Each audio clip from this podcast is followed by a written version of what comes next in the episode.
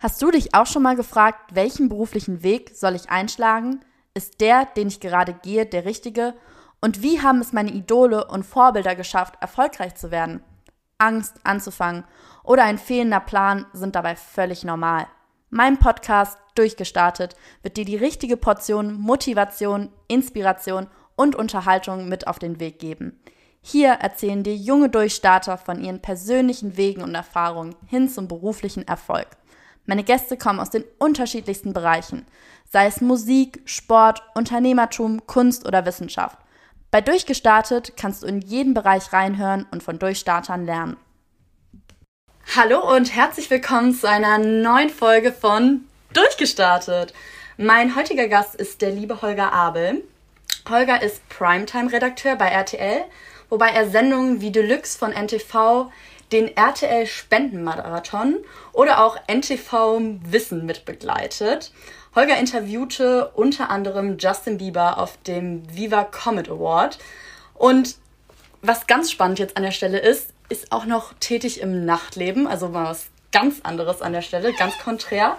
Und ist dabei ähm, als technischer Eventmanager bei den Ruders Studios sowohl für eigene Veranstaltungen wie auch Fremdveranstaltungen wie zum Beispiel die Candy mit dabei. Also gefühlt sehe ich auch dich immer überall. Also du machst irgendwie alles. Äh, du hast es gerade eben schon ähm, mir einmal bei dem kleinen Studio RTL Rundgang ähm, schon gezeigt. Das sind ja so viele unterschiedliche Themenbereiche, die es hier gibt. Vielleicht kannst du einmal in eigenen Worten beschreiben, was genau du hier bei RTL machst.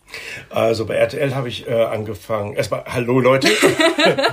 Vielen Dank für die Einladung. Äh, Flitzia, freut mich sehr, dass wir uns hier treffen in Köln, gerade im Gebäude hier von RTL im Sendezentrum.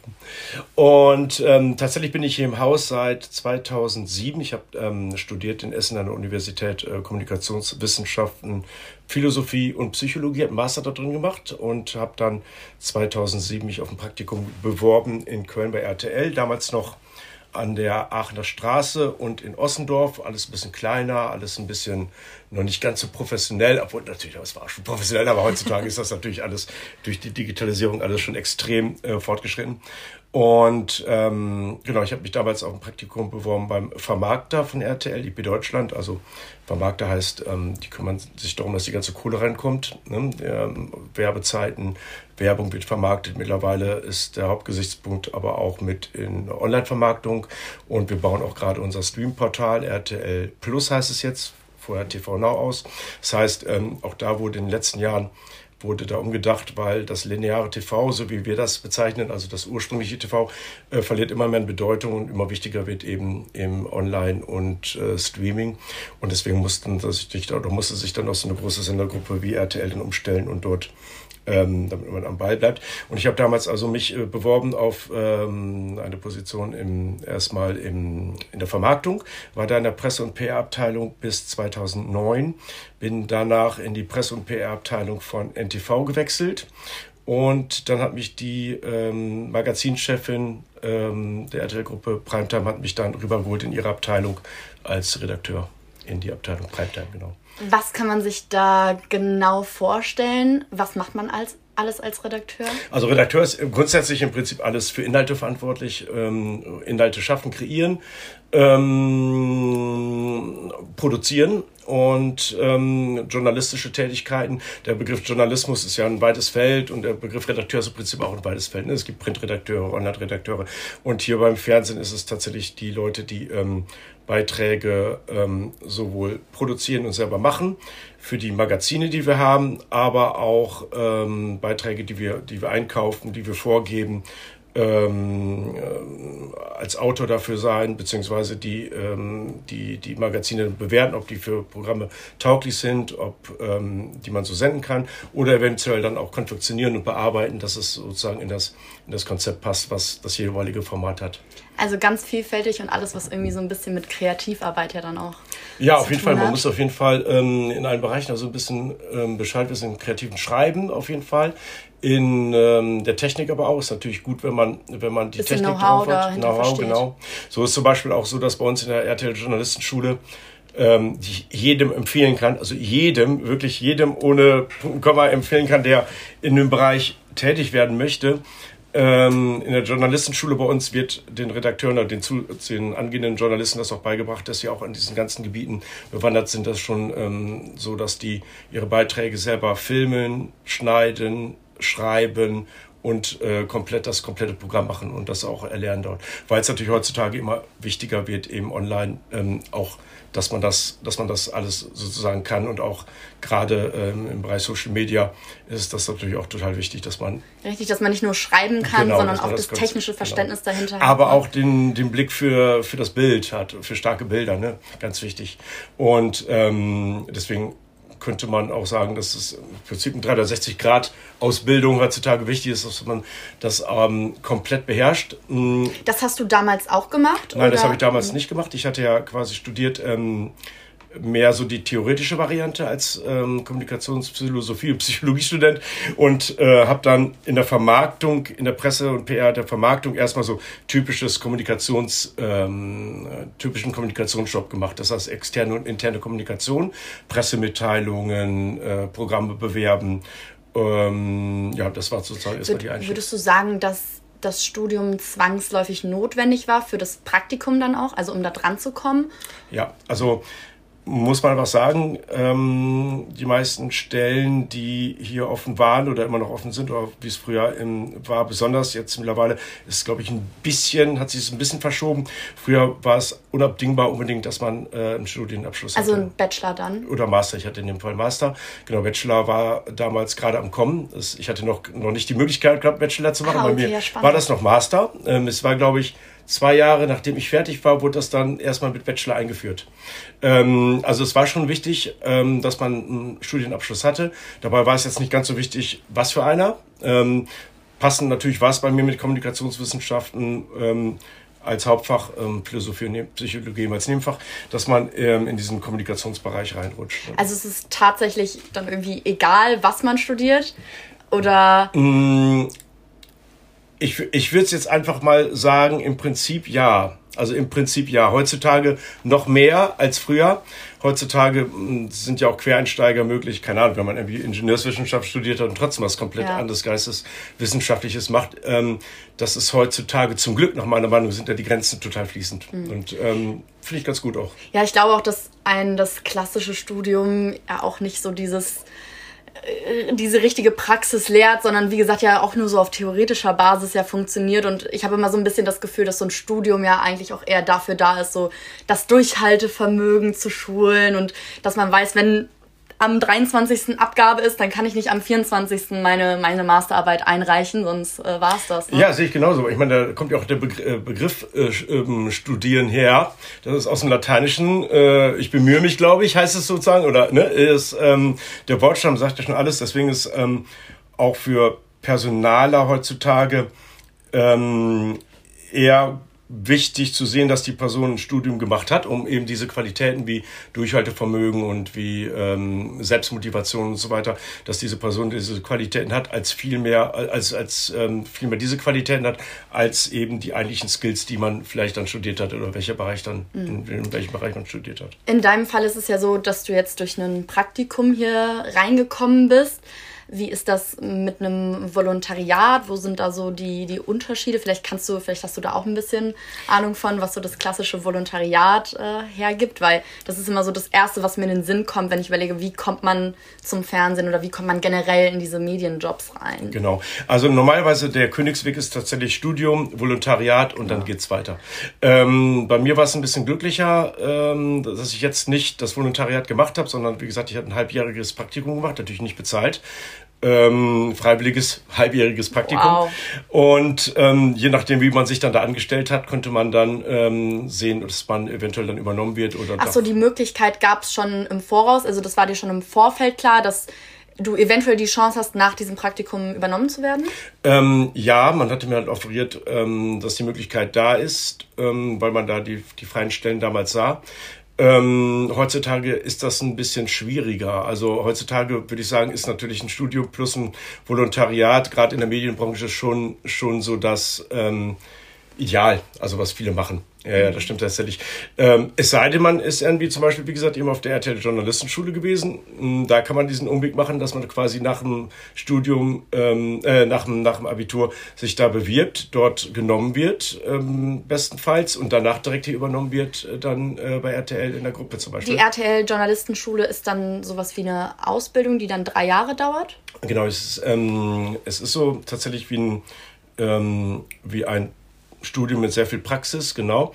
Ähm, es ist äh, eine Ausbildung hier im Haus, mh, natürlich sehr viel Praxis. Also praktisch ist die Praxis sozusagen der überwiegende Anteil und ähm, ist auch so, dass hier die ähm, Kollegen aus dem Haus, die Moderatoren und so weiter auch selber da lehren. Das oh, heißt, ähm, das ja, ist spannend. eigentlich optimal und man wird auch direkt vom ersten Tag an eingesetzt auch in den, in den Sendungen direkt. Das heißt, man kann auch schon direkt, direkt Beiträge. Ins kalte Wasser. Ist tatsächlich so. es ist, also nirgends ist es so besser zu beschreiben, wie hier, wo man, ähm, wo man tatsächlich direkt einge, äh, eingespannt wird, dann auch wirklich ab ersten Tag quasi, dass man Beiträge dreht und, ähm, und auch wirklich so hautnah Handwerk, ja doch noch dabei genau, hautnah ist. und das Handwerk wirklich am eigenen Leibe sozusagen ähm, ja, erlernen kann und spürt, wie das ist, für einen äh, großen Sender zu arbeiten, ja. Ja, kann ich mir vorstellen, dass es halt hinterher auch nochmal viel, viel mehr bringt. Also, wie gesagt, das Studium, ne, haben wir gerade schon drüber gesprochen, da wirklich diese Praxisnähe hat man nicht und dann hinterher zu gucken, wie ist das jetzt eigentlich wirklich in diesem Berufsfeld, ist ja dann natürlich immer schwierig, weil man ja gefühlt irgendwie was ganz anderes macht, also als dann hinterher wirklich von einem abverlangt wird. Wie ist das jetzt, wenn ich jetzt die RTL ähm, Journalistenschule besucht habe? Kann ich mich dann auch damit bei anderen Sendern bewerben oder ist das eher nicht so gern Tatsächlich ist es so, wenn du, ähm, wenn du die besucht hast, dass du überall äh, genommen wirst gerne. Oder anders gefragt, mhm. was habe ich dann theoretisch für einen Abschluss damit? Ähm, ist es dann wie eine Ausbildung oder? Ja, man, man, äh, es ist eine sehr gute Frage jetzt gerade, was, ähm, wie der fertige Abschluss heißt. Es ist aber ähm, letztendlich egal, weil du wirst vom Haus jetzt sowieso übernommen, wenn du das möchtest. Also man hat ja im Jahrgang, glaube ich, nur, ich weiß gar nicht, 25, 30 Auszubildende, ich weiß gar nicht. So wenig. So wenig. Und auf eine Stelle bewerben sich 1000. Also ja, ja, deswegen, wirklich, ich bin gerade also überrascht. Also wirklich, ähm, wirklich gar nicht so einfach, ja, dann da reinzukommen. Total, total elitäre Gruppe eigentlich, wenn man das so sieht. Äh, man wird auf jeden Fall hier im Haus sofort, also mit Kursern übernommen. Ähm, auch gerne, wenn man jetzt irgendwie vorhat, vielleicht in eine Moderationslaufbahn zu gehen. Äh, auch dafür ist die Journalistenschule im Prinzip der schnellste, also einfachste eben nicht, aber der schnellste Weg, ähm, ohne jetzt irgendwie vielleicht Studium, Volontariat, weil auch m, dort es so ist, dass m, die Redakteure, die ausgebildeten Redakteure, die ähm, die äh, Moderation lernen können und auch äh, interne Moderationsschulungen haben und auch, ähm, wenn sie das Glück haben, dann eventuell mal ersatzweise eingesetzt werden schon für gewisse Dinge, aber auch natürlich jetzt erstmal als Reporter unterwegs sind, da sieht man ja schon, wer das gespürt vor der Kamera und wer vielleicht irgendwie sowas mal werden könnte, in Anführungsstrichen. Ne? Ja, also ähm, da kann ich nur zu raten, bewerbt euch bei der RTL Journalistenschule. Dann, was sind die Voraussetzungen, wenn jetzt jemand hier Lust drauf bekommen hat? Ähm, auf jeden Fall klar, kreativ auf der einen Seite, vielleicht ähm, hat man auch schon irgendwie bestenfalls ähm, in der Schule schon Schülerradio, keine Ahnung, Schülerfernsehen oder sowas, Schülercontents gemacht, ähm, hat vielleicht schon irgendwie einen eigenen, eigenen Social Media Kanal, wo man selber Beiträge macht, dass man dafür das Händchen hat, ähm, dass man ähm, Geschichten verpacken kann, transportieren kann, möglichst knapp prägnant ähm, gewisse Stories erzählen kann. Storytelling eben ganz wichtig. Und ähm, ja, wer sich dafür berufen fühlt, der, der sollte das machen. Also ein allgemein journalistisches Händchen in allen Bereichen. Auf jeden Fall. Und ja. der Aufnahmeprozess ist ja auch tatsächlich, dass man ähm, Videobeitrag schon mal macht und den als Bewerbung. Äh, ah, okay. Also man äh, reicht ein Video ein, wahrscheinlich genau. dann auch ein Anschreiben, Zeugnis etc., Lebenslauf. Genau, Zeugnis, Lebenslauf. Ähm, aber am tatsächlich wichtigsten ist dann tatsächlich auch mit der Videobeitrag und der, die, die praktischen Sachen, die man abgibt in der Bewerbung, genau. Ja, spannend. Ähm, jetzt haben wir sehr, sehr viel darüber gesprochen, wie man hier hinkommt. Eine letzte Frage zu dem Thema hätte ich noch, und zwar bezogen, man sagt ja auch immer, äh, ja, Fernsehen ist vor allen Dingen Vitamin B wie verhält sich das? Ich weiß nicht, ob das dann immer so auf offiziellen, auf, ob man das auf äh, dem offiziellen Weg dann so sagen kann oder ob das wahrscheinlich eher so eine Sache ist, die man dann doch irgendwie lieber so ein bisschen verdeckt hält. Funktioniert das auch oder ist das äh, dann doch eher so eine Sache, okay, man muss sich schon klassisch bewerben und anders kommt man gerade hier so, so großen Medienhäusern nicht rein? Also, ähm, ich, so ein gutes Netzwerk ist immer natürlich von Vorteil. Es ist überall von Vorteil. Ähm, es gibt, gibt auch diesen Sprach, Spruch, äh, your, your network is your Netz, Netz, Netz, wie heißt es? Net worth, also das heißt dann, dann Wert. Ähm, klar, man braucht natürlich, um, um hier äh, angestellt zu werden, muss man natürlich trotzdem natürlich irgendwelche oder bestimmt, äh, bestimmte Vorgaben natürlich erfüllen, die jetzt in dem Bewerbungsprofil angefragt sind. Aber wenn man natürlich ähm, jemanden kennt, der äh, jemanden kennt, der einen hier äh, an die Bewerbung an die richtige Stelle reicht oder der empfiehlt, ist das natürlich von Vorteil. Ja, wir haben mittlerweile sogar so ein Recruitment-Programm. Das heißt, für Mitarbeiter, die andere ähm, Freunde empfehlen. empfehlen ähm, äh, gibt es tatsächlich hier mittlerweile so ein Recruitment-Programm, ja. Deswegen ist, wie gesagt, ein gutes Netzwerk mh, ist da auf jeden Fall von Vorteil, aber nicht Pflicht. Das will ich mal, äh, das kann man auch so sagen. Mhm. Ja, also gilt weiterhin allgemeingültig. Kontakte schaden nur dem, der sie nicht hat, ne? Absolut, so sieht's aus. Ähm, jetzt bist du ja vor allen Dingen auch hinter der Kamera tätig. Warum hast du dich dafür entschieden? Also du hast ja auch äh, mir eben schon erzählt, du machst auch ein paar Sachen vor der Kamera, aber eben nicht mehr so viel. Was, warum hast du dich dafür entschieden? Ähm, ja, das war von vornherein jetzt nicht irgendwie ein Ziel von mir, Moderator oder sowas zu werden vor der Kamera. Ähm, ich hatte das jetzt nicht als Lebensziel gehabt. Ähm, ich hatte schon vorgehabt, in den Medien zu arbeiten. Das hat ja auch dann geklappt.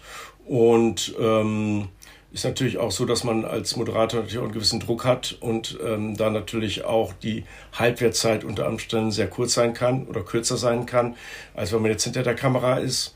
Ähm, ja, das, das ist so das, was ich dazu sagen kann. Also ich bin gerne hinter der Kamera. Und das also dir hat einfach die Medienbranche super gut gefallen und du wusstest einfach, okay, ähm, Hauptsache irgendwie kreativ mit äh, beteiligen und muss jetzt nicht unbedingt zwangsläufig davor stehen. Ähm, kann ich durchaus nachvollziehen, das, was du gerade gesagt hast.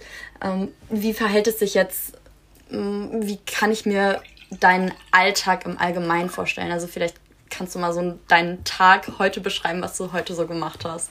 Ähm, heute ähm, bin ich heute Mittag hier zum Sender gekommen. Ich hatte heute einen äh, Schnitt gebucht mit einem Cutter. Also wir haben innerhäuslich haben wir die Schnittplätze, wo wir Beiträge schneiden, Dokumentation bearbeitet werden und ähm, haben dafür professionelle Cutter, ähm, die man sich ganz normal bucht ähm, hier innerhalb des Hauses. Und ich habe einen Cutter, mit dem ich hauptsächlich zusammenarbeite und ähm, wir hatten uns heute Mittag getroffen und haben eine Dokumentation für NTV für nächste Woche Donnerstag vorbereitet und äh, die redaktionell bearbeitet, gekürzt verpackt sozusagen so, wie sie gesendet werden soll. Ähm, da die Teile vorgegeben, wo die Werbung eingebaut werden soll, damit das dramaturgisch alles so passt. Und ähm, danach die Dokumentation quasi abgenommen und die dann äh, gespeichert gefused heißt es bei uns, in die Sendevorbereitung, ähm, wo dann die Techniker sich dann nochmal die Doku anschauen, ob die die technischen Vorgaben erfüllt und die wird dann eingespielt in, auf den Server und wird dann nächste Woche quasi äh, abgespielt dann am Donnerstagabend. Also Kreativität gepaart dann doch aber wieder mit technischem Know-how und man muss wissen, wann man die Cuts setzt etc. Ähm, du arbeitest ja vor allen Dingen ja hier bei NTV im News-Segment.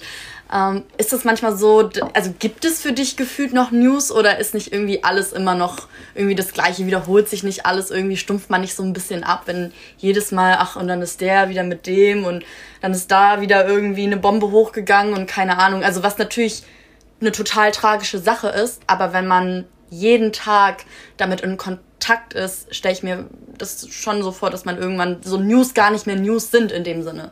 Nimmst ähm, du das so wahr? Ja, man, man kann sicherlich sagen, so dass, das, ähm, dass der Toleranzlevel natürlich ähm, angehoben wird, was so schlecht Bad News angeht. Äh, leider leben wir davon, also von schlechten News und dann sind die Quoten am höchsten, ist dann einfach, wenn irgendwelche tragischen Ereignisse passieren. Ähm, jetzt natürlich so, ähm, dass jetzt die aktuellen Ereignisse jetzt so gravierend sind, dass sie einen natürlich trotzdem berühren. Ne? Also es ähm, so, wenn das, wenn das Tagesgeschäft, wenn ich die letzten Jahre so sehe, ähm, klar vor Covid gab es jetzt nie so mega gravierende Sachen. Klar, wir hatten Flüchtlingskrise und hier eine Natur Naturkatastrophe und so weiter. Aber es gab jetzt nie, nie so gravierende Einschläge oder Einschnitte wie dann mit Covid, was natürlich dann zwei Jahre beherrschtes Thema war. Und jetzt ähm, Ukraine-Krieg. Ähm, der Toleranzlevel ist sicherlich höher. Ähm, früher hat man dann vielleicht mal hingeguckt, äh, wenn irgendwo tatsächlich eine Bombe hochgegangen ist. Heute denkt man sich, naja, okay, gut, ist mal wieder eine, ist mal wieder was Schlimmes passiert, ist mal wieder irgendeine Bombe hochgegangen. Aber ähm, ich würde mal sagen, die Toleranz dafür hat auf jeden Fall, ist auf jeden Fall, ähm, hat sich auf jeden Fall es geht, geändert. Es geht, geht irgendwann weg, dieses Definitiv, Gefühl, weil ja. ich meine, anders geht es, glaube ich, auch gar nicht. Wenn man jedes Mal gefühlt immer wieder emotional werden würde, sobald irgendwie eine schlechte Nachricht aufkommt, was ja ständig der Fall ist. Ist ja wahrscheinlich wie auch bei Ärzten, ne, die da auch ja, ja. Toleranz gegenüber den. Muss es halt trennen können. Genau, man muss trennen können. Äh, bei Ärzten ist das sicherlich auch nicht anders, wenn die, ähm, wenn die dort eine gewisse Distanz zu den Patienten auch, ähm, aufgebaut haben und dann eine Toleranz irgendwie äh, haben, was, was Patienten angeht, die, die versterben oder so. Mhm. Ähm, wobei das das nicht vergleichen müsste, möchte ich ja, jetzt natürlich das schwer zu vergleichen. Ja, Aber, wobei äh, immer wieder, ob die schlechte Nachricht jetzt äh, quasi vor einem passiert mhm. oder ob man sie wieder aufarbeitet in einem Beitrag, es ist ja schon relativ ähnlich, weil das Tragische, was dort passiert, das bleibt ja. Also es bleibt ja die, die Tragödie, die da genau, zu sehen ist. Das stimmt natürlich. Also ich kann mir schon vorstellen, ist das so, dass du das nicht manchmal irgendwie vielleicht doch irgendwie unterbewusst auch mit nach Hause nimmst. Also, weil, um mal ein Beispiel zu nennen, wenn ich viel Nachrichten konsumiere, dann äh, belastet mich das schon auf lange Sicht. Also ich merke so, wenn ich mich frei mache von Nachrichten, lebe ich allgemein so ein bisschen entspannter doch. Also das kann man auch ignorant nennen. Ne? Mhm. Ich muss aber sagen, es ist entspannter jetzt umgekehrt, wenn man ständig mit Nachrichten irgendwie in Berührung ist und ständig gerade eben schlechte Nachrichten mitbekommt, glaubst du nicht, dass sich das unterbewusst manchmal doch so ein bisschen belastet? Ähm, Klar, also normalerweise ist der Mensch ja sowieso so, dass ähm, negative äh, Emotionen durch negative Nachrichten zum Beispiel fünfmal schwerer wiegen als positive Emotionen. So ist es ja Menschen angelegt quasi, rein evolutionär bedingt schon. Ich versuche allerdings dann auch privat jetzt keine Nachrichten großartig mehr mir anzuschauen, als das, was ich sowieso mitkriege. Das heißt, ähm, ich schaue mir vielleicht dann doch mal überhaupt mal, wenn überhaupt mal so ein Markus Lanz-Film mal abends an, weil ich das relativ gut ähm, objektiv verpackt sehe dort, was er so macht. Aber ich würde mir jetzt nicht noch irgendwie Tagesschau oder Heute Journal oder welche anderen Sendungen angucken. Ähm, und ähm, versuche mich da ein bisschen dann zu distanzieren dann von ja, dem Ja, glaube ich. Reicht auch irgendwann mal Reicht mit dem ganzen total, Input. Ja. Thema Input. Du arbeitest ja gerade hier in der Medienbubble ist das dann so, dass du in deiner Freizeit, du hast gerade schon gesagt, okay, Tagesschau guckst du dir danach nicht nochmal an, aber gibt es trotzdem noch andere Medienkanäle, die du konsumierst? Also schaut man sich dann überhaupt noch Fernseh andere Fernsehsendungen dann an? Tatsächlich wenig. Also ich bin tatsächlich, ähm, muss ich sagen, was lineares TV angeht, ähm, schaue ich so gut wie gar nicht mehr. Also ähm, ist aber vielleicht auch dem Zahn der Zeit geschuldet. Ja, ich muss nämlich sagen, genau. ich gucke nämlich auch das kommt natürlich auch noch dazu. Das kommt natürlich auch noch dazu. Es gab, gab so ein paar Formate, die ich immer sehr gerne geschaut habe, wo ich auch immer ähm, sehr gerne äh, als Gast war, weil ich mit der Redaktion gut befreundet bin. Das war TV Total, ähm, Stefan Raab, damals noch zu Stefan Raab sein. Und ähm, sowas würde ich mir noch angucken, wenn es geben würde. Aber TV Total gibt es natürlich noch, aber es ist auch nicht mehr zu vergleichen mit dem ehemaligen Format klar. mit, mit, äh, mit Stefan. Also ähm, tatsächlich schaue ich privat sehr, sehr, sehr wenig Fernsehen. Also sehr, sehr wenig lineares Fernsehen, ja. Warum hast du dich dann trotzdem dazu entschieden, beim Fernsehen irgendwie mitzumachen? Also wenn du selber gar nicht so gerne Fernsehprogramm schaust, was begeistert dich dann trotzdem daran, teilzuhaben an dieser äh, Produktion? Also, ähm, was macht natürlich trotzdem Spaß, Themen ähm, zu transportieren und mitzuteilen und ähm, anderen Leuten Themen ähm, zu verpacken und ähm, möglichst objektiv ähm, Sachverhalte den Leuten beizubringen, egal ob in Reportagen oder Dokumentation oder äh, in Magazinen. Ähm, zu der Zeit, wo ich damals angefangen habe, war das natürlich tatsächlich noch äh, alles ein bisschen anders als heute. Heute gibt es natürlich ähm, ganz, ganz viele verschiedene Quellen, wo man sich die Nachrichten besorgen kann. Mm, ja, damals, damals, äh, damals klingt auch klingt so historisch. Ähm, so, so, alt bist du ja noch nicht. Ne? Genau, so alt bin ich noch nicht. Aber, aber schon viel erlebt, daher rührt das immer so. Da, ja, ja, ich dachte das wäre auch gerne mal damals, aber es war schon eine komplett andere Zeit vor zwölf Jahren, vor zehn, zwölf Jahren, als ich hier angefangen habe, das stimmt, ja. Du sagtest gerade, äh, Themen aufzubere äh, aufzubereiten mit einer gewissen Objektivität. Ist das überhaupt noch möglich oder ist man nicht immer irgendwie ja, es steckt ja immer irgendwie ein subjektiver Kern in der Botschaft, allein durch, durch Schnitt, durch Bearbeitung, durch das, was man eben auswählt. Man möchte ja immer irgendwas äh, transportieren. Ist da so Objektivität bei Nachrichten überhaupt möglich? Also gebe ich dir natürlich recht. Ähm, es ist schwierig, es ist schwierig. Allerdings sollte der Anspruch an, an Journalisten und Redakteure immer sein, möglichst objektiv eben zu versuchen, sowas zu transportieren und äh, möglichst eigene Meinungen zu verbergen, um es mal so zu sagen. Wie lernt man das? Weil ich kann mir vorstellen, wenn mich jetzt ein Thema total aufwühlt oder triggert und ich da eine wirklich ganz klare Meinung zu habe, wie schafft man das, das irgendwie dann da rauszunehmen und dass das nicht da irgendwie noch mit einspielt. Ja, da muss man sich tatsächlich dann äh, der Erfahrung besinnen, die man hat und, ähm, und versuchen, die Emotionen dort möglichst rauszulassen und ähm, äh, tatsächlich immer zu reflektieren. Ähm, zu reflektieren, was ist eine Bewertung und was eine Beschreibung und äh, da tatsächlich dann ähm, sich selber zu zügeln. Also das macht natürlich die Erfahrung dann auch aus. Mhm. Ja, ganz klar trennen zu können, was ist Fakt und äh, was ist Meinung. Absolut, ja. Ich finde, das ist auch gerade gerade hier in Deutschland jetzt äh, während der Pandemie ja total aufgekochtes Thema gewesen. So nach dem Motto, ja, aber es gilt ja doch die Meinungsfreiheit und hier und da äh, was ja auch richtig ist. Ähm, aber wenn man Meinungen eben als Fakten darstellt, dann wird's halt dann irgendwie immer zum Problem und äh, das passiert immer sehr, sehr schnell. Wobei wir an der Stelle bei einer gewissen Kritik ja auch irgendwo gelangt sind, ähm, angelangt sind. Nämlich, dass ja den Medien, ich, ich greife das jetzt mal als so großes äh, Abstrakt auf den Medien ja irgendwie immer nachgesagt wird, dass die halt ja alle unter einem äh, Deckel stecken und alle miteinander und äh, man da gar nicht mehr so diese gewisse Pressefreiheit hat etc. Du als der jetzt hier intern arbeitet, was sagst du dazu? Also ich kann eigentlich nur äh, dazu dem, zu dem Thema sagen, dass äh, wir immer von unserer Chefredaktion und auch vom seitens des Hauses immer dazu nochmal und nochmal äh, genötigt werden, eben aufzupassen, dass keine Meinungen transportiert werden, sondern rein Facts. Ähm, wir haben so, so ein Stichwort dazu, das heißt be first, but first be sure. Das heißt, wenn man eine neue Nachricht äh, transportiert, sei der Erste, aber sei auch erstmal sicher, dass es, ähm, dass es der Wahrheit entspricht. Und ähm, da wird der, dem, dem Begriff Pressefreiheit bei uns ähm, schon, da wird schon sehr groß, groß hier im Haus geschrieben und auch, ähm, dass man, dass man keine Nähe zu irgendwelchen, zu irgendwelchen Strömungen, Richtungen hat, ähm, die da irgendwie schädlich sein können. Ähm, Klar, es wird den Medien immer mal nachgesagt. Es gibt natürlich mittlerweile die unterschiedlichsten Arten von Medien, von Print, Online, TV und so weiter. Ähm, viele haben natürlich vor, bestimmte Meinungen zu transportieren und äh, deren Ziel ist es auch, bestimmte Meinungen zu transportieren. Aber zum großen Medienhaus wie RTL ähm, kann ich wirklich sagen, ähm, dass wir da immer und immer wieder mit Vorsicht agieren und auch immer wieder uns gesagt wird, dass wir da wirklich aufpassen müssen. Mhm.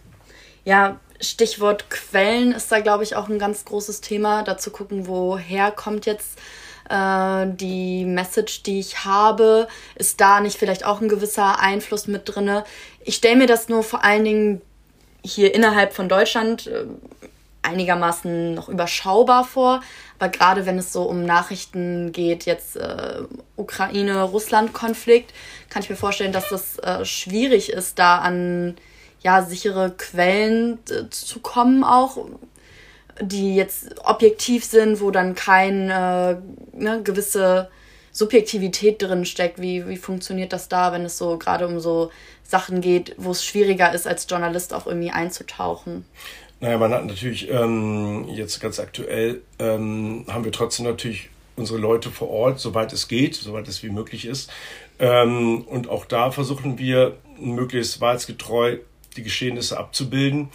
Ähm, wenn seitens, sage ich mal, Russlands irgendwelche ähm, Journalisten, die in Russland tätig sind, genötigt werden, irgendwelche Dinge zu sagen, die sie nicht sagen wollen, dann wird das von uns aber auch dann gesagt. Das heißt, ähm, wir konnten jetzt nicht frei äh, berichten, sondern es wird dann auch vermerkt, dass das, ähm, dass das dort äh, mit einer gewissen Auflage irgendwie nur äh, zu machen war. Ähm, klar, wir haben natürlich erfahrene Leute, ein großes Korrespondentennetzwerk und auch ähm, Quellen, auf die man sich verlässt, zuverlässige Quellen, die zum Teil noch nicht preisgegeben werden, natürlich. Ne? Das ist natürlich ein wichtiges, für alle Journalisten wichtiges, äh, wichtiger, wichtiger Aspekt und wichtiges äh, Handwerkszeug, ganz wichtig, ja. Mhm.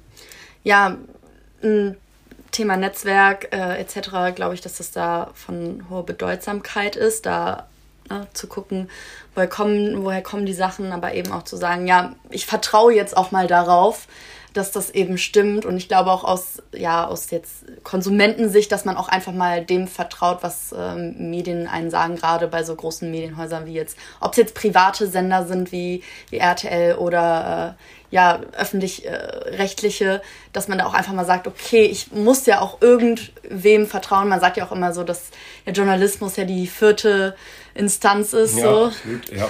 Und die anderen so ein bisschen mit, mit überwachen soll. Und äh, gerade deswegen, äh, ja, das Thema mit der großen Verantwortlichkeit auch, dass das eben immer alles stimmt.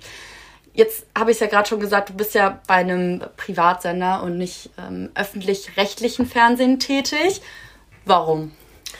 Ähm, also Privatsender hatten nach meiner Meinung immer die Vorteile, dass sie schneller agieren können, dass sie ähm, gerade in der Anfangszeit oder vor, vor 10, 15 Jahren gegen den Mainstream auch ähm, Sendungen produziert haben, neue Formate versucht haben, experimentiert haben, neue Showformate, die vielleicht auch ein bisschen trashiger waren, ähm, äh, sich dem Zeitgeist schnell angepasst haben und auch einfach eine jüngere Zielgruppe hatten. Und das war auch einfach für mich, äh, für mhm. mich die Motivation. Die Zielgruppe von den öffentlich-rechtlichen ist halt einfach eine ganz andere als, äh, und auch der Auftrag, ne, der öffentliche Auftrag, als von den Privaten. Bei den Privaten hat man natürlich dann, ähm, kann man natürlich äh, äh weitaus anders agieren als jetzt bei den öffentlich-rechtlichen. Ja, man, so der öffentlich-rechtliche hat ja auch gefühlt immer so einen gewissen Bildungsauftrag genau. ja auch. Ja, und, ja auch äh, da, ne? genau. und äh, ja, dass da Privatsender einfach ein bisschen flexibler sein äh, können, kann ich mir durchaus vorstellen.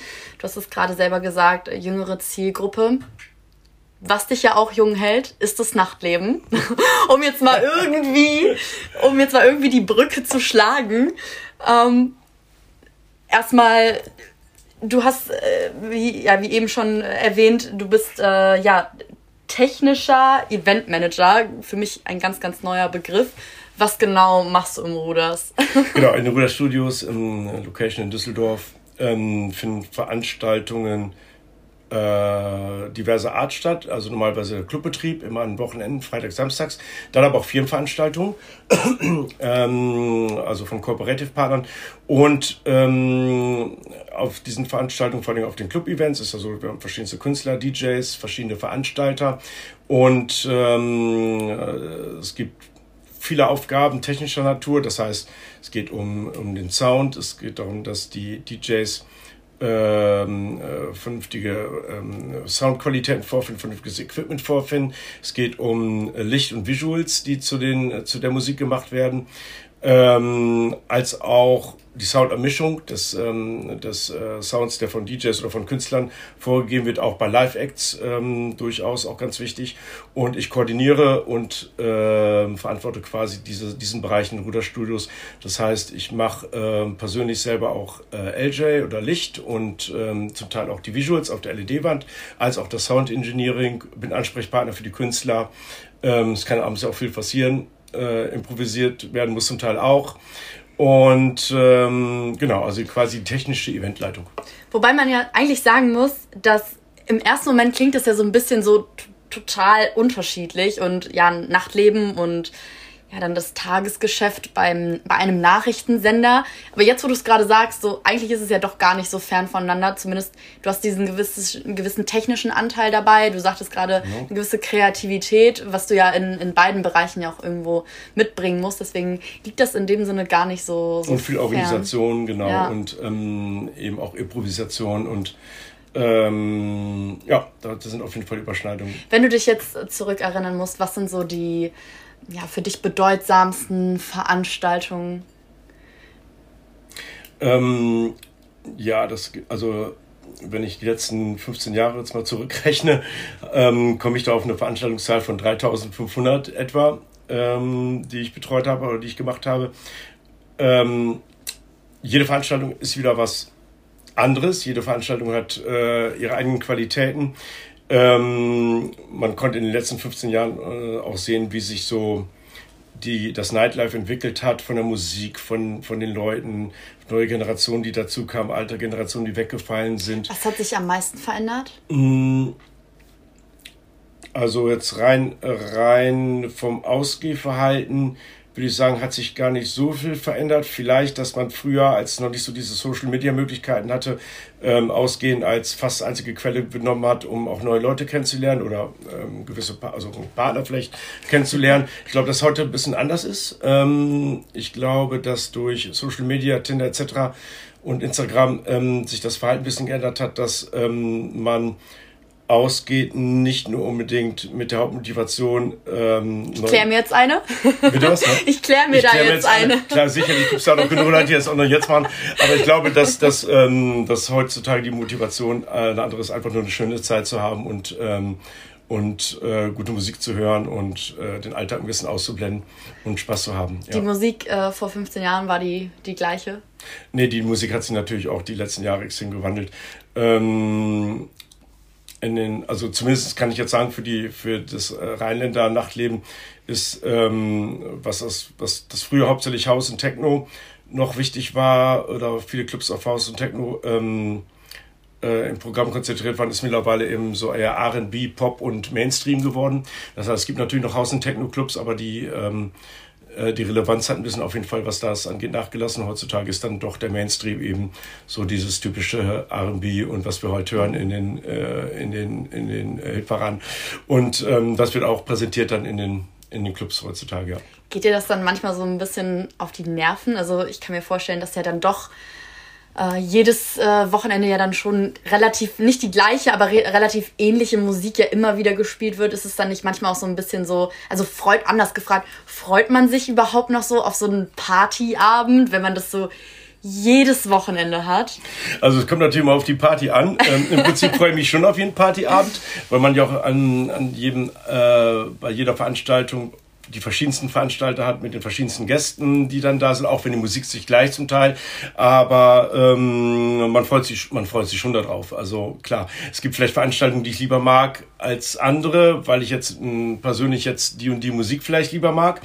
Ähm, selber komme ich mehr so aus dem Haus- und Techno-Bereich eben, weil früher das, das dominieren, die dominierende Musik in den, in den 90ern waren, wo ich dort ähm, Anfang 2000er waren, wo ich ähm, äh, diese Musik kennen und schätzen gelernt habe und selber auch gerne dazu ausgegangen bin. Und ähm, nee, aber, aber durchaus kann man sagen, ähm, alles hat natürlich seine Vor- und Nachteile und man muss in jeder Party kann man natürlich was Gutes suchen und finden. Und ähm, insofern freue ich mich schon auf jedes Wochenende neu, ja. Jetzt äh, kann ich mir auch vorstellen, dass die Partyszene ja doch turbulent manchmal zugehen kann. Das mal so irgendwie zu beschreiben. Aus eigenen Erfahrungen, weißt du das? weiß ich nicht, weiß ich nicht. ähm, geht dir das ich kann mir das gar nicht vorstellen, aber geht das nicht auch manchmal da irgendwie einem auf die Nerven, wenn man da gerade so auch vielleicht jüngere Leute hat, die sich da völlig über den Durst wegschießen und denkt man sich da auch manchmal so, ach Leute. Also ähm, ich bin jetzt ja nicht direkt an der im Service ähm, arbeiten, insofern. Nicht mitten auf der Tanzfläche. Nicht mitten auf der Tanzfläche. Insofern, ähm, insofern, ja, es gehört halt dazu, ne? Also insofern würde ich sagen, mich, ähm, ich finde das nicht weiter schlimm. Ähm,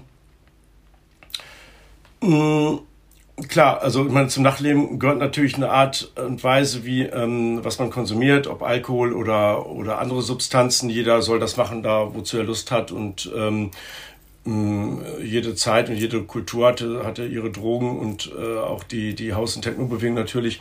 Ähm, es gehört halt einfach dazu. Man muss halt akzeptieren. Letztendlich erlebt ja auch der Club davon, dass man Alkohol verkauft. Also das ist ja auch das, wo äh, beim Fernsehen kriegt man die Werbeeinnahmen durch, äh, durch die Werbung und lebt davon und äh, der Club lebt einfach äh, davon, dass er Getränke verkauft. Und Alkohol ist natürlich da auch ein, ein wichtiger Faktor mit. Ne? Ist das nicht gefährlich so auf lange Sicht in so einer Branche zu arbeiten, wo man ständig in Kontakt mit Drogen ist? Ist auch wieder ähm, letztendlich eine, eine wo wir gerade schon beim Thema Studium waren, eine Selbstkontrolle oder auch eine, eine Anspruch an sich, dass man jetzt natürlich nicht jedes Wochenende drei Tage lang säuft oder irgendwelche Drogen konsumiert. Das heißt, es ist immer noch ein Job, äh, der Spaß macht, aber ähm, es ist letztendlich immer noch ein Job, wo ich ähm, auch Verantwortung habe und auch eine Verantwortung bis Ende habe der Veranstaltung. Und ähm, ähm insofern ist das, ähm, habe ich damit eigentlich kein Problem, nein. Mhm. Ja, glaube ich, dass man mit so einer gewissen Eigenverantwortung in die Sache auch reingehen muss und sich halt auch immer ähm, ja wieder die Frage stellen muss, ähm, ja, ich darf jetzt hier Spaß haben, weil das ist ja eine Party und das ist ja Freizeitthema, aber eben wie du schon sagtest, äh, letzten Endes, auch wenn andere hier zum, zu, zur Freizeit sind, ist es für dich ja irgendwie äh, ja trotzdem ein, Job, wenn auch vielleicht äh, eine Berufung ja fast schon kann man sagen, weil du ja auch äh, großes Engagement und Spaß äh, an der Sache hast, aber eben sich dazu zu kontrollieren ja auch irgendwo ein Stück weit, dass das nicht ähm, außer Kontrolle aus dem, aus dem Ruder dann äh, Ja, durchaus. Also ich meine, es ist schon so, dass ab und zu auch Leute ähm, zu mir sagen, äh, was hast du genommen oder äh, bist besoffen oder wie auch immer. Äh, äh, ich sage mal, nee, ich kann mich aber auf dieses Level sozusagen selber einlassen von den Leuten und wei weiß, ähm, wie ich damit umzugehen habe und wirke dann vielleicht zum Teil selber so, als wenn ich, wenn ich auf diesem Level bin. Aber ähm, nee, ich glaube, wenn man jedes Wochenende zwei, drei Tage ähm, sich da berauschen würde, dann würde man das gesundheitlich gar nicht durchhalten und auch so eine ganze Nacht gar nicht durchhalten. Ja, ja, und dann noch dieses äh, Pensum mit dann trotzdem noch montags morgens bei, bei RTL stehen. Ich glaube, das äh, schafft man dann, ja, schaff, dann schafft man dann wahrscheinlich, vielleicht, vielleicht ein paar Jährchen, aber wenn überhaupt.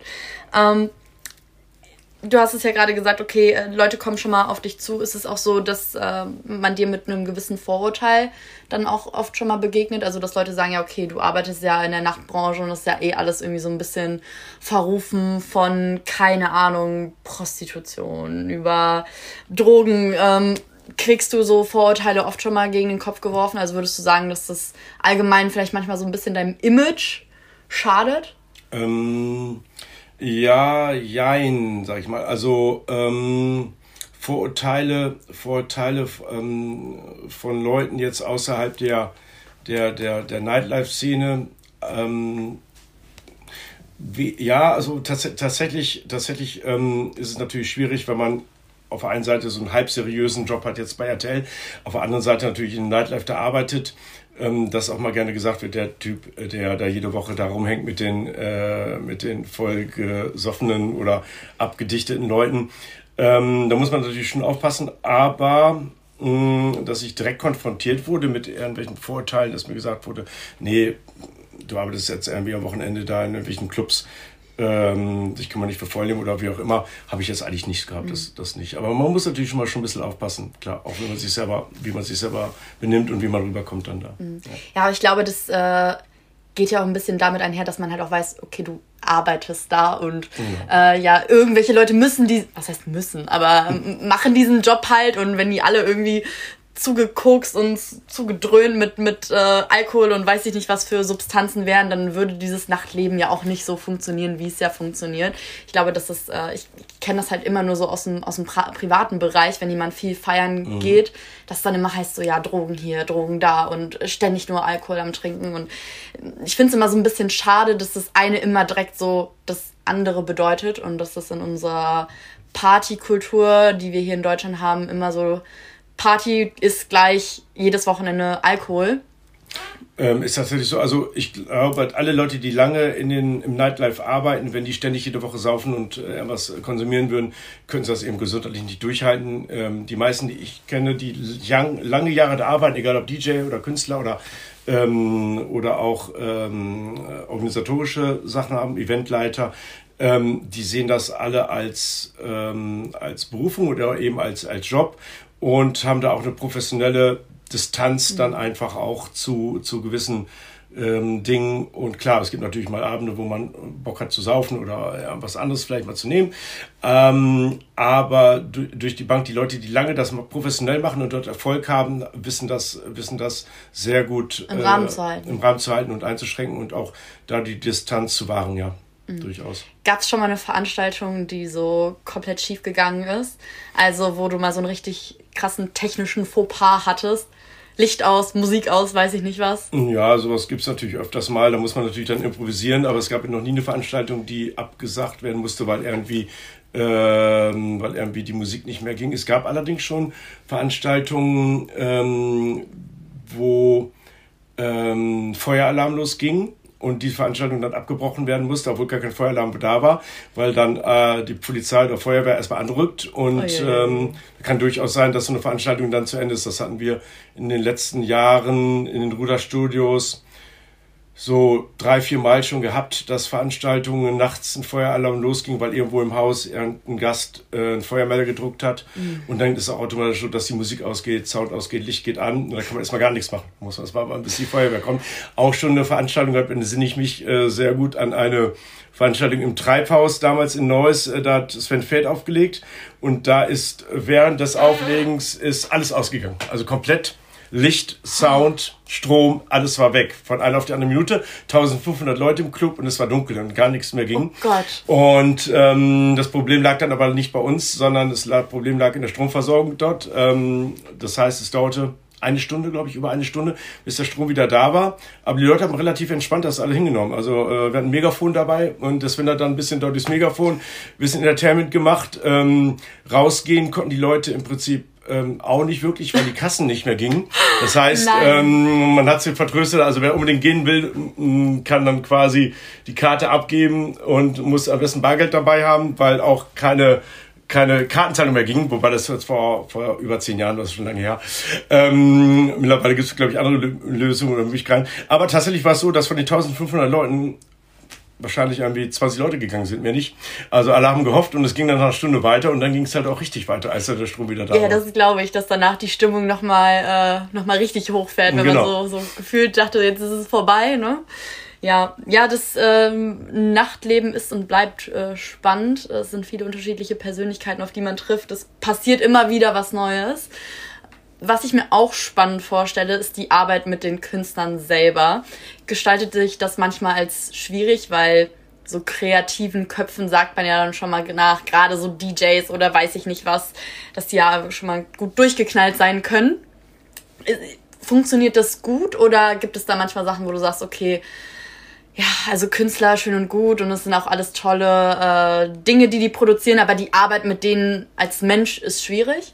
Ähm, eigentlich muss man natürlich so sehen, dass so Künstler ähm, alle ihre Persönlichkeitsmerkmale haben.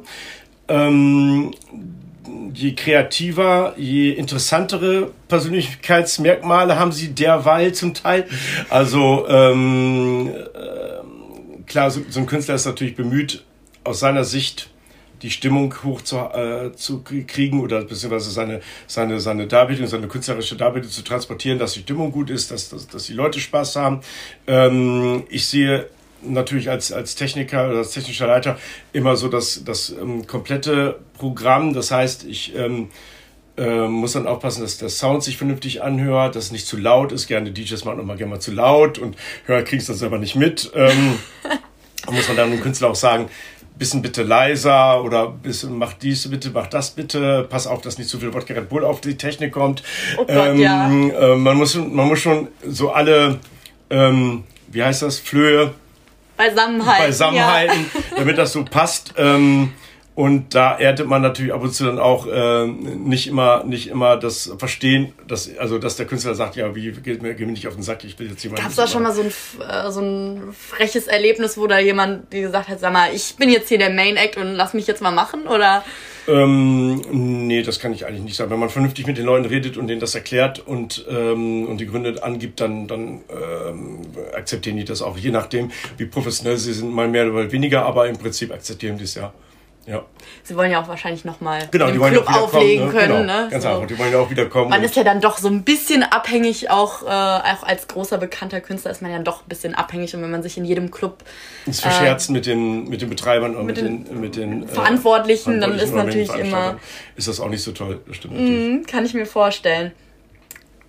Wenn du jetzt dein 18-jähriges Ich selbst äh, auf der Straße treffen würdest, welchem Ratschlag würdest du ihm mitgeben wollen?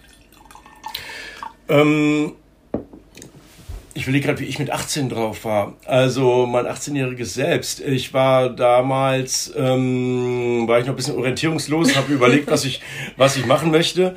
Ähm, ein 18-jähriges Selbst oder eine 18-jährige Person ähm, sollte sich natürlich erstmal so überlegen, grob, in welche Richtung man äh, gehen, gehen möchte natürlich. Ähm, ob man was Kreatives oder äh, was Handwerkliches oder was äh, Organisatorisches oder was Geisteswissenschaftliches oder was auch einfach machen möchte. Und dann sollte man sich schon den groben Rahmen überlegen, wie man, wie man da hingehen kann. Ähm, heutzutage ist das ja zum Glück alles mit Quereinsteigen und ähm, und äh, die Möglichkeiten, die man hat heutzutage nicht mehr ganz so in so einem engen Korsett, Korsett wie damals. Ähm, ja, ähm, Ziel vor Augen ist natürlich immer gut. Ähm, Ziel vor Augen mit ähm, temporären Inhalt ist natürlich auch nicht schlecht, dass man sich sagt, ich möchte in zehn Jahren dies oder das irgendwie verwirklicht haben.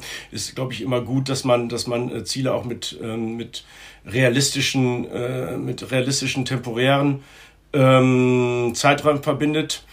Und ähm, ein Studium finde ich persönlich eine gute Sache, wie wir auch schon gerade besprochen haben, dass man einfach da äh, lernt, organisatorisch ähm, sich selber zu motivieren ähm, und äh, sich selber bemüht, äh, eben einen Abschluss, welcher Art auch immer hinzukriegen, finde ich eigentlich eine gute Sache. Mhm. Rückblickend auf deine berufliche Karriere, ähm, bezogen, würdest du sagen, es gibt eine Sache oder vielleicht auch mehrere, die du so nicht nochmal machen würdest? Eine schwierige Frage, wenn ich rückblickend das so sehe. Ähm, fällt mir jetzt dazu eigentlich ehrlich gesagt nichts ein, was ich, was ich geändert hätte. Also bei mir war es natürlich so, dass ich, ähm, dass ich während des Studiums schon im Nightlife gearbeitet habe und äh, mir auch einige Leute gesagt haben, willst du jetzt Nightlife machen oder willst du jetzt in den Medien arbeiten? Da habe ich gesagt, ich will beides machen. Ja, aber du musst dich schon spezialisieren. So eine, so eine gut gemeinten Tipps dann kamen dann. Da habe ich gesagt, ne, warum? Also äh, wenn ich beides mag, wenn ich, wenn ich beides äh, parallel fahren möchte, äh, dann mache ich das. Und ähm, so habe ich das dann auch durchgezogen. Und ähm, ist, glaube ich, auch mal ganz gut, dass man irgendwie mehrere Seiten, mehrere Lebenserfahrungen hat, dass man mehrere Standbeine vielleicht hat. Vielleicht bricht das eine mal weg, dann kann man das andere weitermachen. Ähm, und ähm, insofern würde ich jetzt im Nachhinein sagen, hätte ich jetzt nichts, würde ich jetzt nichts anderes machen wollen. Das Spannende ist, dass man das auch merkt, dass du in beiden Jobs total aufgehst, dass du bei beiden Sachen richtig Spaß an der Freude hast. Und ich, ich glaube auch, dass es vor allen Dingen daran liegt, dass du halt eben beide Welten hast und in beide Welten irgendwie eintauchen kannst und eben nicht nur das, das eine machst oder dich jetzt auf eine Sache beschränkst, sondern so diesen für dich deinen persönlichen Radius so weit ausgefahren hast, wie es halt eben nur geht. Und äh, das vielleicht so als Appell nach draußen, wenn man da irgendwie Bock hat und auch wenn man sich denkt, so ja, das eine passt irgendwie nicht mit dem anderen zusammen ähm, dass man da irgendwie mutig ja vorangeht und sagt, so ja, wenn man irgendwie beides unter einen Hut bekommt und auf beides Bock hat, warum soll man im Why Leben genau. irgendwie Möglichkeiten auskapseln oder sich auf eine Sache beschränken? Das Leben ist so vielfältig. Deswegen, und du bist da das absolute Paradebeispiel für. Deswegen danke dir, dass du uns heute mal so in beide Welten so ein bisschen mit hast eintauchen lassen. Und in diesem Sinne, falls du nichts Brennendes mehr auf der Zunge hast, was du unbedingt loswerden möchtest, sage ich, bewerbt euch bei der Journalistenschule. Genau. Schaut mal im Ruders vorbei. Genau, schaut im Ruders vorbei. Und ähm, habt eine gute Zeit und ähm, ja, lasst euch nicht durch zu viele negative News ähm, belasten. Genau, belasten oder manipulieren. und ähm, ja, das ist das. In diesem Sinne, tschüss zusammen. Tschüss.